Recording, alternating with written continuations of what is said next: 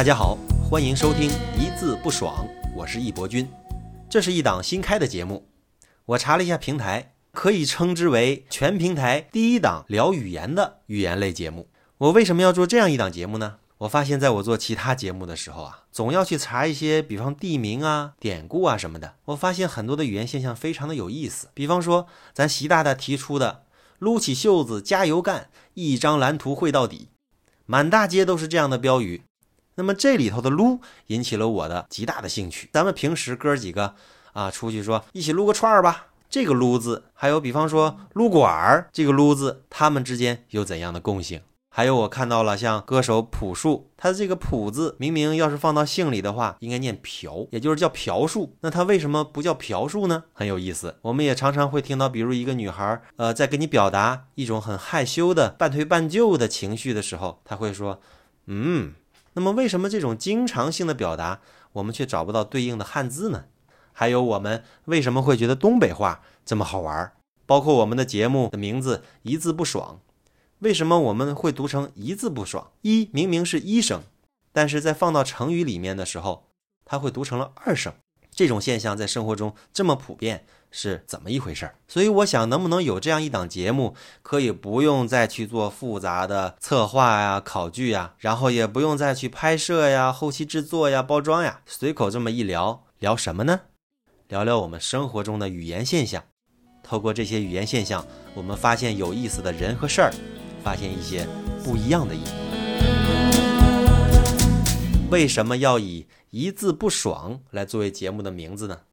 一字不爽是一个成语，标准的意思呢，就是一个字也不错，交代的话与原话一致，与事实相符的意思。这里面有一个字，也就是“爽”这个字，非常有意思。我们现在往往说到“爽”的时候，更多的是说我们啊，好舒服啊。有的时候我们会说啊，这道菜很爽口吗？啊，那这个“爽”就是轻松利落的意思。如果说一个人做事很率直、很痛快。我们经常形容这个人爽快、豪爽、直爽，但是在成语当中，尤其是用在这一类成语当中，“爽”的意思却发生了天翻地覆的变化。比方说，咱们的节目名字“一字不爽”当中，这个“爽”的本意却是差错，哎，不爽就是没有差错的意思。还有一个成语叫我们经常用到，叫屡试不爽。我们并不是解释它是我们怎么试都不觉得爽。而是说我们怎么试都没有差错的意思。爽字的字义是非常有渊源的，甲骨文里就有这个字哦。但是在几千年的这个演化过程当中啊，爽字的字义非常非常的不稳定。我以后包括今天我会提到一本书，这本书叫《说文解字》。这本书呢成书于汉代，它离这个汉字的形成时代非常近，所以呢我会经常的提到它。所以它上面解释的中国汉字的字源很有说服力，也很权威。这本书对“爽”的解释就是“爽明也”，就是明亮的意思。从那个造字的角度来讲，“爽”其实是一个形声字，就像一个人手里举着火。我在甲骨文里也确实看到了“爽”是这样写的，不光没有差错的意思，也没有舒服的意思。对于这种有意思的演化，很多研究者都有自己的说法。有的说呢，爽字这个大下边四个叉，其实是手的象形，也就是不断的给嘎吱窝挠痒，会很舒服啊，这不扯淡吗？挠痒痒只会觉得很痒，他也不会觉得很舒服哈。这种说法明显就是呃，这些人没有看过甲骨文啊。甲骨文上明明就是这一个人提着两个东西啊，有人说这个人是提着两个人头，很恐怖。不过我倒觉得这个字，如果是诞生在三千年前的商代，部族战争时有发生，胜利者拿着人头来彰显自己的功绩，那的确是挺爽的。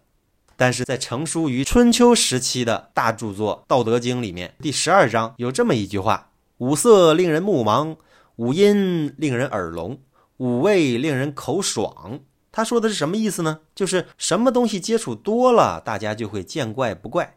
所谓因为习以为常，所以视而不见。颜色看得多了，我们就会觉得这颜色也没什么大不了的。我们吃了很多鸡鸭鱼肉、山珍海味，就不会觉得这些东西很好吃。